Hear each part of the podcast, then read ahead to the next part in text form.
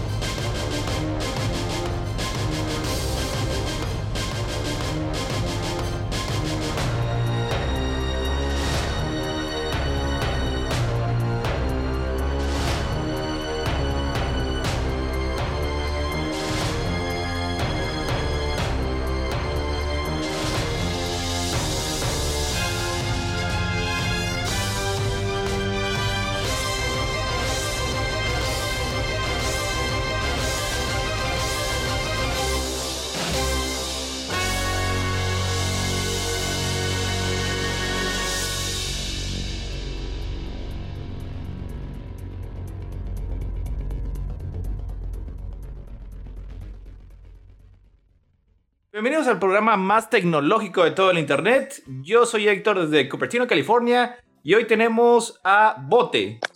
Espérame, cubrir el botello desde un lugar donde está sentado. Tenemos también a Tania. Eh, Tania, eh, sudorosa, pero porque en el mar la vida es más sabrosa. Tenemos también a Don Solid. Eh, Juan Rodríguez transmitiendo desde no sé dónde chingados este y qué fregados es esa imagen pirata que está ahí en este en el canal de YouTube. Ah, este, aquí eso es lo que me pidió Falange que habláramos esta semana, así que vamos a presentar a Falange. y Falange Manzana, este, que viene a presentarles un, un- este, sobre, uno, sobre unos nuevos aparatos nuevos y maravillosos. Y como soy yo quien desea hablar de Apple y no Héctor, Exacto, exacto. Héctor Pero, se va a retirar de este podcast por media hora mientras yo hablo de la presentación de los productos Apple, que Mira, se hace hay- cada año. eh, fíjate, fíjate, me, me está, me está reclamando algo cuando es injusto, así que voy a esperar una, una disculpa. La imagen a la que se refiere Solid es a la de eh, Tales of, of Discada, que la puse porque es lo que, íbamos- es, es- es lo que vamos a hablar esta semana. ¿Ya, ya No- tiene, no ya me- tiene nuevo nombre esa? no, no me había, no tenía nada que ver con Apple, pero tú luego, luego No es mi lo, culpa, lo no es mi culpa que, no es mi culpa que de todos modos se iba a quejar de eso. Ah, ok. No, Soli, yo no sé de dónde sacaste tú que íbamos a hablar de otras cosas. Si todavía da tiempo de hablar de Nintendo, hoy iba a tocar sobre los RPGs de, del GameCube. Tales of Discada. Algo, algo, algo así se llama, son unos, son unos piratas este, mangas. que es. Tenso Fantasia y su mente solo llenó, Eso, llenó con Ese- su fantasía. es que, es, es que este, eh, eh, recuerdo es que muchos hay como Tales. 700 mil juegos de Tales, pero el de GameCube se llama Tales of Symphonia. Ándale, estaba pensando el de Arcadia, como dijo. Y el Tales of Arcadia es de hecho un juego de Sega. del Dreamcast. Ay, güey. ¿Ya podemos hablar de GameCube todavía? Eh, está bien, nada más que este, el, el Tales of Discada. Buenas noches. es- No, espérate, bote, no te vayas. Oye, el, el- el- el Tales of Discada es de tus favoritos, Falange. Sí. ¿Te parece que lo dejemos para la siguiente semana para darle todo este su. Mm, Pues es que de hecho, ¿cuánto, cuánto queda? Queda media hora. Pues es que de hecho creo que media hora es más que perfecto para hablar del Tales of Discada porque la verdad, Solid ya dijo que estas cosas le aburren, así que... ¿Tales of qué? ¿Eso no lo recuerdas ese juego? Se llama Tales of Symphonia. Es parte de la saga de juegos de los Tales que viene desde el Super Nintendo. Ok. Eh, pertenece a Namco y tiene más de 30. Pero el, el señor Héctor, que es malo, malo, malo, malo, o Dice sea, que no está ebrio. le puso Tales of Discada. Porque así medio le soñaba. Ok, ya entendí. Porque, porque creo que tenía mucha hambre y, y su mente llenó espacios. Es- no, es que ya lo dije. Es que hay, dema- hay demasiados este, eh, títulos que son Tales o algo. Y son Discordia, Decidia, Heartsea, Discada. Y la Discada esa es la que siempre me voy a acordar. Así que. Que no Discada. un Final Fantasy. Tam- sí, pero también tiene este. Creo que hay un, un- un título así. O sea, juego es el Tales. Es Disgaea. como, es como los libros esos de Divergente, Detergente, Ahí está. no sé qué más. Disgaea, Discada. Oye, me da un taco de Disgaea. Es el mismo pedo. Pero bueno. Continuemos. ¿Por qué te Miren. adoras tanto este Falange? Ya que estamos en esto, nada más para que ahí, ahí se den una idea así bien, bien, este, general. Solo en la serie general, eh, solo en la se- serie principal tenemos Tales of Fantasia, Tales of Destiny, Tales of Eternia, Tales of Destiny 2, Tales of Symphonia, que es el de GameCube, Tales of Rebirth, Tales of Abyss, Tales of Leyenda, Tales of Innocence, Tales of Vesperia, What the fuck. Tales of Hearts, ¿Todos Tales of? Cilia, Tales of Grace, o sea, Tales of Cilia 2, Tales of Cestiria. Yo creo que ese es el, más, el que más se acerca a Discada, Tales of Cecilia, ¿o cómo? Cestiria. Cestiria. Y el otro es Tales of Berseria, que es el ¿Cuántos de esos tienen diseños del mangaka de Omidiosa? Solo los primeros, el Tales of Fantasia. Ah, ok. Bueno, regresando a todo esto. Es de hecho uno de mis favoritos porque eh, era el segundo Tales en llegar a América. El primero fue el Tales of Destiny, este, eh, para el PlayStation, pero la tecnología no estaba ahí, se veían como, como monitos de Super Nintendo. El Tales of, of Symphonia es un juego que de hecho fue exclusivo para GameCube. Eh, Nintendo peleó muy duro las exclusividades porque los estaba matando eh, Sony. O sea, casi no tiene RPGs. De hecho, la intención de este episodio era hablar de los RPGs de GameCube en total, porque creo que tienen seis. Ah, su manches. O sea, los RPGs de, en, en GameCube son pocos. Olvídate de juegos exclusivos. Hablamos que ni siquiera ports. O sea, son muy pocos. Eh, y los Tales eh, son muy parecidos en cuanto a narrativa a los Final Fantasies, que es decir, que rara vez están ligados unos a los otros, ni siquiera comparten el mismo mundo. O sea, este, cada juego es una historia única y, contenida. Y lo que los diferencia de otros RPGs es su forma de jugar. Un RPG, un JRPG, porque sí se les diferencia entre los occidentales y los japoneses, es tradicionalmente un juego por turnos. Eso es lo que los hace destacar y les ha costado mucho hacer la transición ahora que, los que, que la mayoría de los jugadores está acostumbrado al, al estilo americano de que los, los juegos sean más dinámicos. Mm. Los Tales, desde su primera aparición en el Super Nintendo, fueron de los primeros juegos en tratar de revolucionar el método de jugar por turnos. Cuando entras a una... o sea, es, es- es lo tradicional del género. Entras en un mapa, estás caminando, de repente te aparece un monstruo, transicionas a una pantalla. Pero cuando la pantalla transiciona, se convierte en una batalla en un solo plano 2D y tienes la capacidad de mover a voluntad a tus personajes. O sea, y los personajes activan sus poderes en base a la configuración de tu control. Entonces, todo el tiempo tienes la capacidad de usar tus poderes como si fuera un juego de peleas. Como Crono, no, ¿cómo se llama? Este, el de, ah, se me olvidó el nombre, este que eran, que puedes jugar tres jugadores al mismo tiempo y era un RPG. Chrono Como Cross. el, eh, No, como no el Secret of Mana. Pero ese Sí, se parecía más a un Legend of Zelda. Ándale, sí, yo- sí, Secret of Mana. Pero haz de cuenta. Y hablando de los jugadores, lo que introduce el, el GameCube es que podías usar hasta cuatro jugadores al mismo tiempo. O sea, podías jugar con tres amigos y todos controlaban un personaje. Y la historia, ay Dios, o sea, la historia es bien trágica. O sea, empieza, spoilers de, de un juego de hace 25 años. O sea, o sea, la, la historia es, no, mira, vamos a salvar el mundo y vas a llevar a tu mejor amiga de la infancia a la torre donde va a adquirir los poderes de la diosa y va a salvar el mundo. Pero conforme va avanzando, vas descubriendo que cada vez que obtiene un poder, ella pierde un pedazo de su humanidad. Eh, al más puro estilo Saint Seiya les- le, le van quitando los sentidos. Eso lo, eso, eso lo habías visto en algún otro lugar, ¿no? una película. Ay, lo hemos visto En la historia, en la historia sin fin 2. Ah, en la historia sin fin, exactamente. Pero en la 2, no en la 1. Es algo exclusivo de ahí.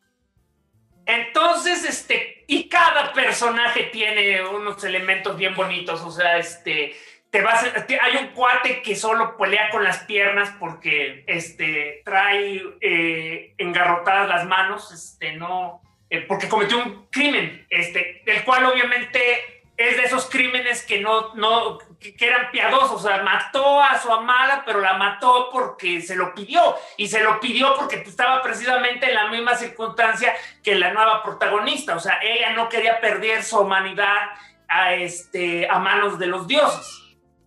Los que le iban a hacer los dioses. No, pues son, es que ya, y después descubres de que es un, es básicamente, has visto guerreras mágicas, ¿no? Sí. Es básicamente un pinche sistema como el pilar. O sea, Ah, sacrifican ok. a alguien este, a cambio de garantizar eh, La vida del que el mundo. mundo siga funcionando. Ujú. Ajá. Y de hecho se acaba de una manera bien padre, porque el juego termina con los personajes destruyendo el sistema roba vida y como resultado se convierten en enemigos del mundo. Y cuando hicieron la secuela para el juego de Wii, de hecho se divide en dos partes.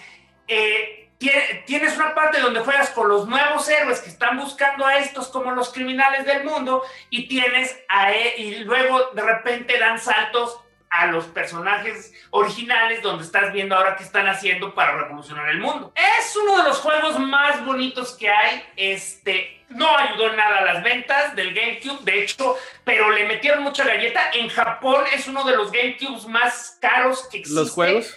De los juegos de GameCube. No, no, el GameCube. La consola era lo que iba. Sacaron La una consola edición- especial que salió para esa. Ah, sacaron una edición especial del GameCube de, de Tales of o Sinfonia, de, Disca- de Sinfonia. Este, eh, una de las diferencias que tiene respecto a Estados Unidos es que eh, algo muy común en los juegos de Namco, no pudieron llegar a un acuerdo con, con lo- los derechos de la música y entonces mientras que en, que en Japón tiene una, una, una canción cantada bien bonita, en, en, en- en inglés no tiene nada. En inglés tiene una música genérica bien aburrida. No, a veces no es tanto el acuerdo, sino que más bien los de Japón quieren mucho dinero y los de Estados Unidos no quieren pagar ese dinero. O sea, ese es el Por eso acuerdo, mejor- Tania. Y por eso mejor no. No, porque, o sea, si hay acuerdo, el acuerdo es yo quiero este dinero y, el acuerdo es yo no te voy a pagar ese dinero, así que mejor no tendremos nada. Ah, bueno, pues está bien. Eso. Eh, y realmente, o sea, yo sí, yo sí les digo que si han jugado, si alguna vez quieren jugar un juego que digan, oye, me gustaría algo tipo anime, que sea así muy tradicional con las historias de ese tipo de salvar el mundo, enfrentarse a dioses, este, descubrir que esto. Ah, y, y también tiene cosas pervertidas. Una, una cosa que, que vas consiguiendo un chingo de, de, de ropa para los personajes y típico. O sea, tus, tus personajes hombres este, van a traer armaduras de lobo, oso, este, dragón, y las mujeres traen trajes de baños y este y, y- y- y comida de. ¿cómo, cómo se llama? Y, y ma- y- y- y delantal de, de hacer la cocina. Ah, traje de maid. Ah, esos, esos, sí, perdón. Traje, traje, traje de este, sirvienta francesa. Ajá. Ay, ay, Japón. Ay, Sí, sí, Japón, siempre- ¿por, qué te, ¿por sí. qué te hace estas cosas? O- oye, siempre que creo que dejaste de ser un pervertido, Japanese es Goda Japanese. Eh, no, bueno, no, no fue lo suficiente. Continuamos, continuamos. Eh, es que de, mira, es que de hecho, seamos sinceros, tal vez no es como cultura, pero su cultura popular tiene eso bien fregado. O sea, tú, tú date una vuelta por internet y busca un juego así que diga japonés. Así que, que este es un juego muy japonés. Y lo primero que vas a hacer es salir corriendo a ver si el FBI no está en tu puerta. O sea, eh, ay, o sea, es el, es el juego que, de RPG que más me gusta del, del GameCube. Fue, fue, una gran, fue un gran juego. Y de hecho, eventualmente, una vez que acabó la exclusividad, el juego fue, fue remasterizado. O sea, pasado tal cual, este, en un disco doble. Eh, bueno, en un solo disco con los dos juegos, el de Wii y el de GameCube, y ya este, para el PlayStation 3. Y yo estoy seguro que eventualmente en la nueva generación alguien del PlayStation 5 alguien lo va a volver a traer porque es la clase de juegos que, que le gusta Namco, Bandai reciclar, porque son baratos, ya no hay, no hay que hacer nada más que volverlos a poner y se sostiene porque los test realmente no han cambiado mucho en estos 25 años, siguen siendo este, historias complejas, llenas de, de etos, patos y gatos, pero además tienen este sistema de juego que es bastante atractivo. O sea, eso de poder decidir cuándo vas a pelear y dónde pelear sin estar esperando turnos y, y, este, y planeando tus magias. O sea, de que se puede, se puede. Pero lo puedes jugar como si fuera un Street Fighter. Y eso es algo que, que hace muy, muy divertido el juego, especialmente si estás jugando con amigos. Ahora que si lo juegas este, Forever Alone, pues este, sí tienes que recurrir a indicarle a los personajes cómo actuar y, y estar manoseando ahí el, el, sistema de menús. Sí, decir manoseando otra cosa. Oiga, dejé de, re- re- de regresar de la vida porque me salió un Blue Screen of Death instalando BlueStacks. Ay, Dios. Este, eh, lo- para matar el tiempo que queda y darle paso al- a lo que fueron los RPGs en GameCube, quería mencionar eh, que otro juego de Namco que, que llegó a, a Nintendo, que fue una colaboración Nintendo-Namco, la franquicia de hecho le pertenece a Nintendo y esa fue la razón por la que terminaron con el estudio Monolith Soft que actualmente este, es de Nintendo, que era lo que decía Hagen, que, que son los que hicieron Se nos haga, fue ahí donde se conocieron. Baten Kaitos. Eh, es Baten Kaitos 1, Baten Kaitos 2. Esos juegos, ay Dios, ¿se imaginan un juego en el que jueguen con tarjetas de Yu-Gi-Oh? Pues Yu-Gi-Oh! No, no, pero en lugar de que sea un juego de tarjetas, es un juego RPG. O sea, imagínate, o sea, imagínate que, o sea, porque los Yu-Gi-Oh es un juego como Magic, es un juego de tablero. Oye, pero hay muchos recientes, yo creo de unos dos años para acá, de juegos móviles de RPG que son en tarjetas. Sí, porque todos esos vienen de este. Ah, O sea, en los tiempos de esta generación, no necesariamente en el GameCube, ¿verdad? Pero en esta generación fue donde se, se utilizó este sistema. mm, Un juego sí, RPG que usaba las tarjetas como los poderes. Sí. mm. Eh, eh, de hecho, este, los juegos Room, aquí se llamaron Lost Kingdom, esa- eso los trajo Activision, igual usaban ese mismo sistema, solo que en lugar de, usar las peleas por turnos, estas eran en tiempo real. Tú te movías en, el tablero, digo, te movías en el escenario y podías invocar tus monstruos. Eh, el que habíamos comentado en su momento, el Mega Man X Command Mission, que es, que es parte del universo de Mega Man X7, donde sale el personaje ese que todos odian. ¿Cómo quedamos que se llamaba? No sé, Tú lo habías comentado, Javier. ya se me olvidó. Ah, el, estamos hablando del ba Base B, sí, pero veis, no es. y el otro que copia las que copia las técnicas desde que, desde que, desde que lo lanzaron en el PlayStation 2. ¿Ese te refieres? ¿Ese personaje? Eh, En el play, sí, ese, ese se llama Ash, Abbas. Bueno, eh, ya sabes de cuál me estoy refiriendo.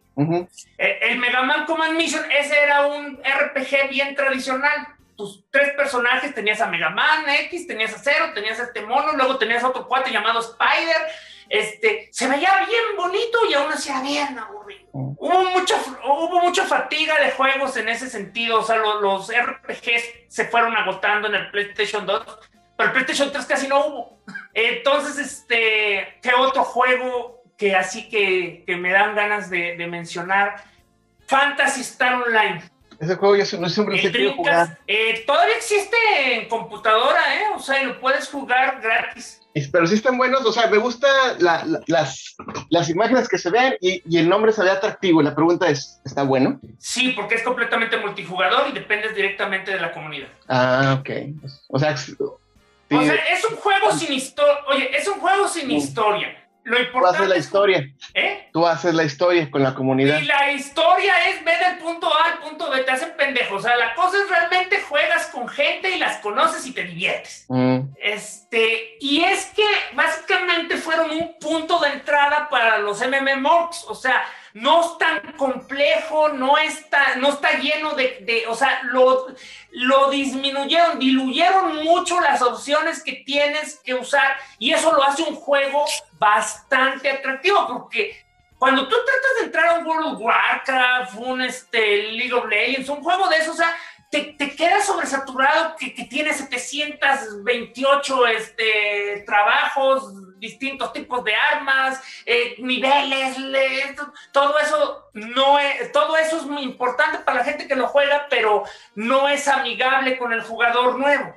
ujú. Y Phantasy Star Online era un juego que básicamente te decía, mira, no importa dónde llegues y cuándo empieces, siempre solo vas a jugar con cuatro personas. Y eso lo hacía más amigable. Que es más o menos el formato que ha usado el Monster Hunter. O sea, si le puedes dar un vistazo, yo creo que te gustaría mucho, Hagen. Porque, porque son juegos este, que, que no se complicaron demasiado la vida. O sea, solo tienen tres tipos de trabajo. Y es básicamente el que ataca, el que ataca, el que ataca fuerte, el que ataca de lejos y el que ataca de medio. Pues, pues sí, bien sencillito. Eh, pero mientras más avanzas, pues más este, personalidad le puedes dar a tus personajes. Ujú.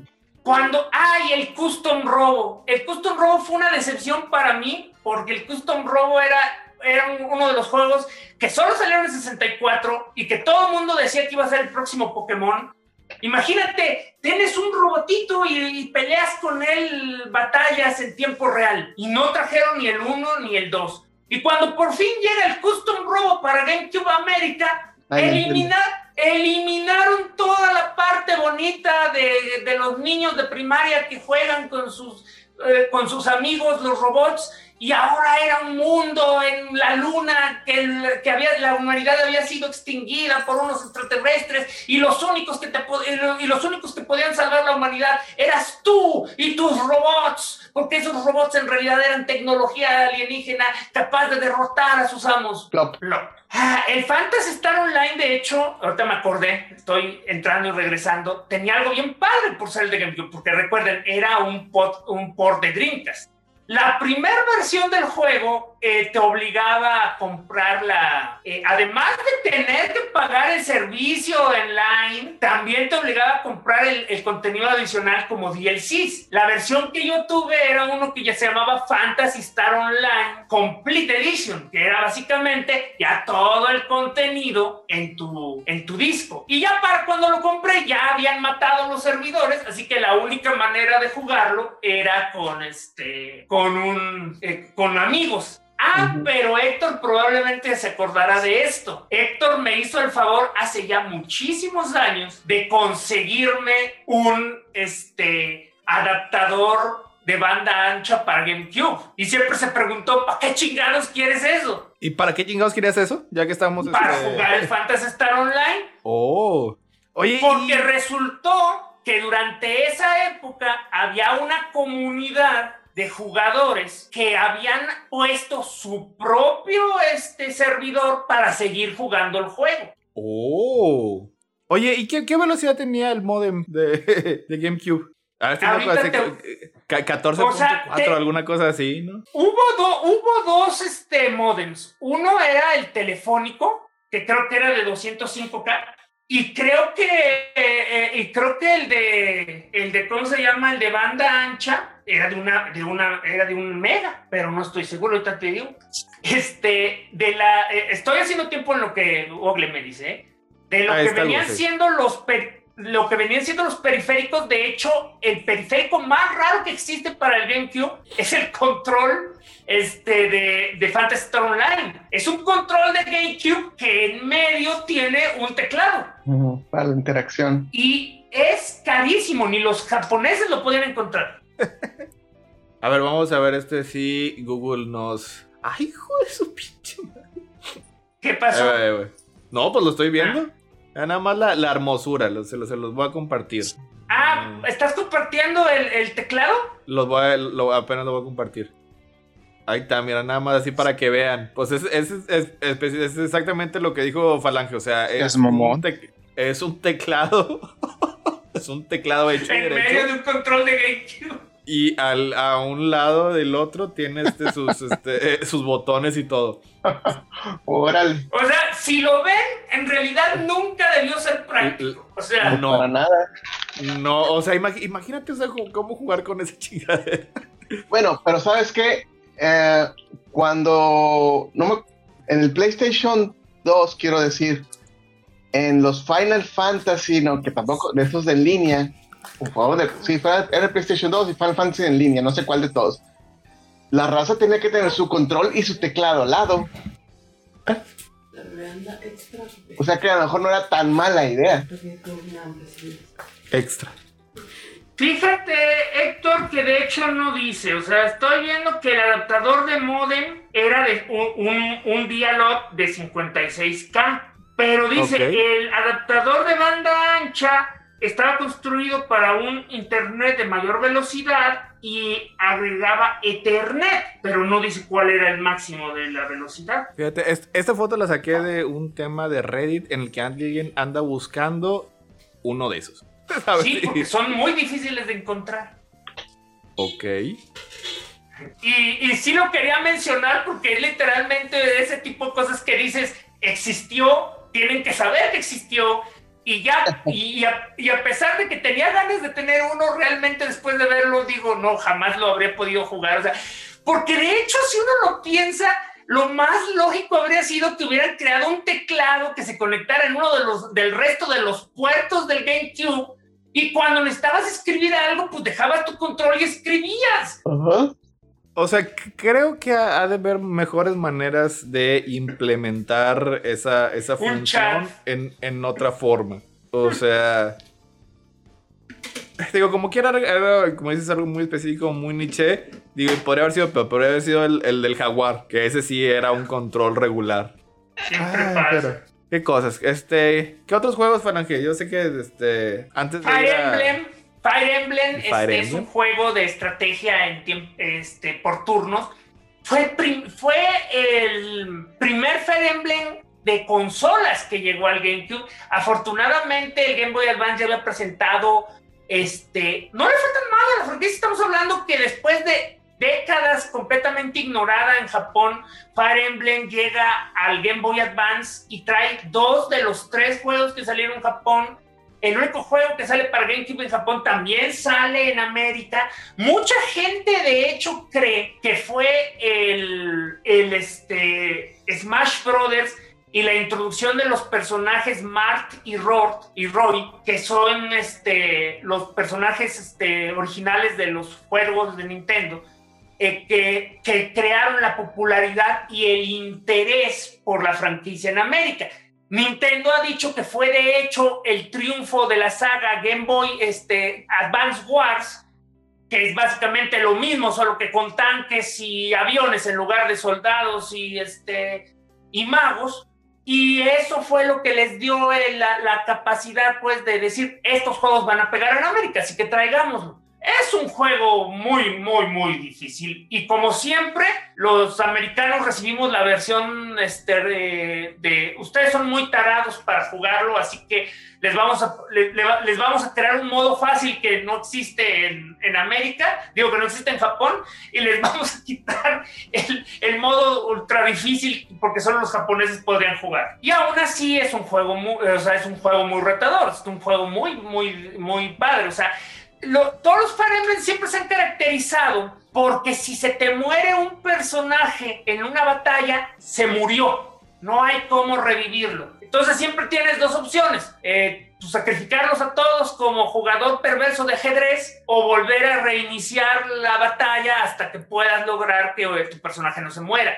Y es que toda la vida han trabajado con un sistema de que te, mueve, te mueves por turnos en una parrilla, cada personaje tiene un número máximo de alcance y tiene un sistema de piedra, papel y tijeras. O sea, los magos este, tienen los atributos de trueno, viento y fuego, y cada uno derrota al otro. Eh, los, los, los, los guerreros tienen el hacha, la espada y la lanza, mismo caso, o sea, lanza derrota a la espada, espada derrota al hacha, hacha derrota a la lanza.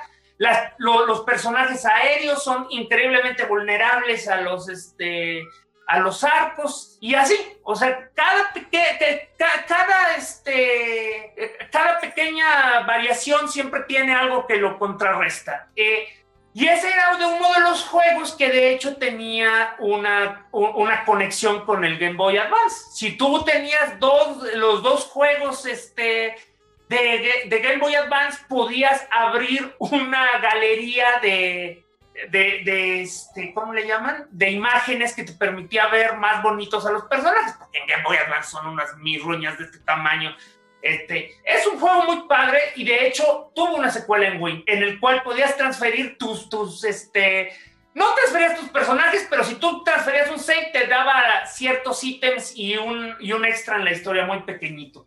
Es un juego que permitió que la franquicia se conociera en América y a partir de ahí fue evolucionando. Ahorita ya es una, ya es una de las fuertes de Nintendo, es una maravilla en, en el Switch, en el 3DS, pero en aquel entonces era así de, ay Dios, esta, esta cosa rara que es X-Men Legends 1 y 2 de Activision. Yo amé estos juegos. O sea, no sé si alguno de ustedes lo tuvo para Play 2, Xbox, o simplemente los ignoraron. Los ignoraron. No, creo que yo no lo, lo, los No. jugué. Eh, es, lo llaman RPG, pero es más un juego de acción con elementos de RPG, porque realmente eh, los personajes todo el tiempo tienes control sobre ellos, no, no tiene, no, no hay, no, no hay, no, no hay turnos, no hay este elementos de, de ¿cómo se llama? de, de estrategia, la verdad es mucho botonazo, pero sí te ponen puntos de habilidad. De, tiene, cada que subes de nivel tienes que escoger qué poder le vas a abrir a un mutante. Que, que, es- que tiene mucho sentido en un juego, pero me pongo a pensar a chinga. Todos los mutantes no pueden activar sus poderes hasta que adquieren experiencia. Es como Eh, el Cosmo. Eh, Es como el Cosmo. Tie- Tiene que irlo subiendo poco a poco, va. Primero este, el sexto, sexto sentido, séptimo, y luego el Arayashiki. Ya eso es lo que nos enseñó. Mm, Mira, y la verdad, el 1 es mejor que el 2 porque tiene mejor historia, pero el 2 tiene la capacidad de que te permite volver a jugar las misiones, que es algo que el 1 no te deja. Una vez que llegas al final del 1, no puedes hacer nada. O sea, si quieres volver a empezar el juego, tienes que borrar tu, tu, este, tu save y empezar otro. O sea, y el 2 no, o sea, el 2 te deja entrar y salir. Y una de las cosas que en su momento me molestó es que usaban los trajes de los Ultimates. Pero una vez que vas modificando el juego, ya te dan chance de ponerle todos los trajes que quieras. O sea, te permiten usar un montón de trajes clásicos. Eran los tiempos donde los juegos desbloqueaban las cosas jugándolos, no comprando. Buenos tiempos. Tal vez de hecho sí ubican el concepto, aunque no con estos personajes. Llegaron a jugar los eh, este, Marvel Ultimate Alliance ya en la siguiente generación. Eh, no, pero esos son los que con los que Adolfo está obsesionado, ¿no? No, Adolfo estaba obsesionado con un juego de, de, de- de celular. Ah, sí, o sea, sí, No, sí eh, lo los- recuerdo. Los O sea, sí Ultimate sí Alliance recuerdo 1 que y eran 2 cosas parecidos. salieron en el PlayStation 3, el Xbox y eran básicamente la sucesión de este juego. Ah, pues bueno, yo creo que ahí ya le dejamos. Y ya con eso nos despedimos. Sí, este, yo creo que ahí la vamos a dejar. Eh, creo que voy a partir este en dos episodios. Este, para los que después nos van a escuchar. No va a en ser muy iTunes cortito el de En videojuego. Spotify. El Spotify que acabaron de escuchar sí va a ser este, sí va a ser este, así como que express, pero para mantener la, la línea y la integridad y para iniciar este, los especiales de Apple, los, los especiales trimestrales de Apple. Así que, y así yo, la mi madre. OCD va a estar especial, eh, completamente tranquilo y saciado. Así en las que, noches vas a escuchar a Falange llorar.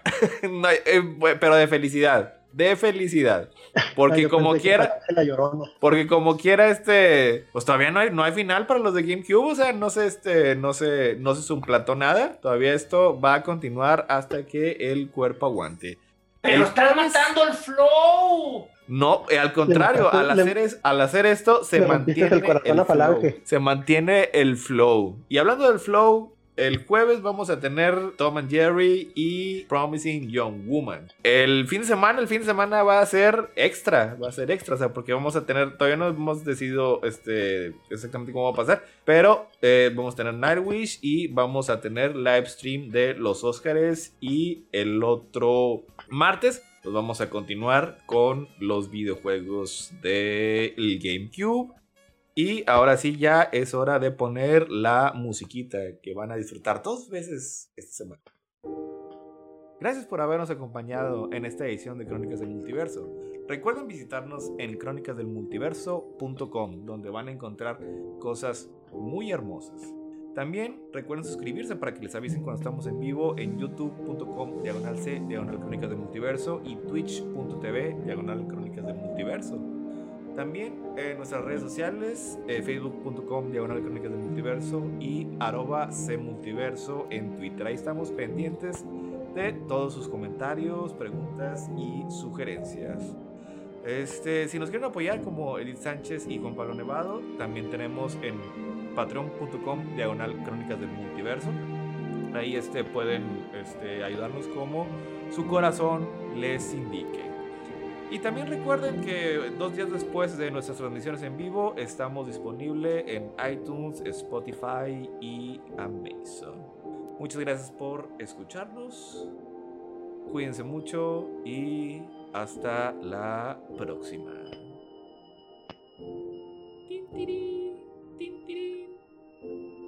Larga vida a la Liga Europea.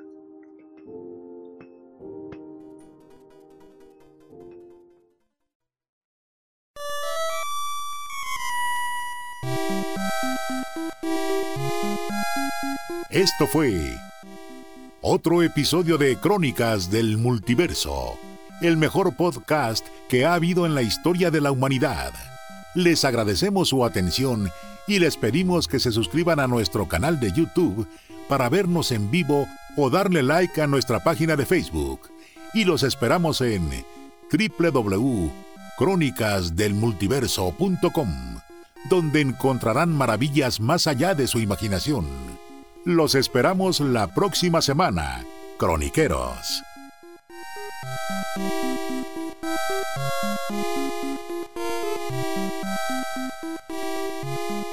you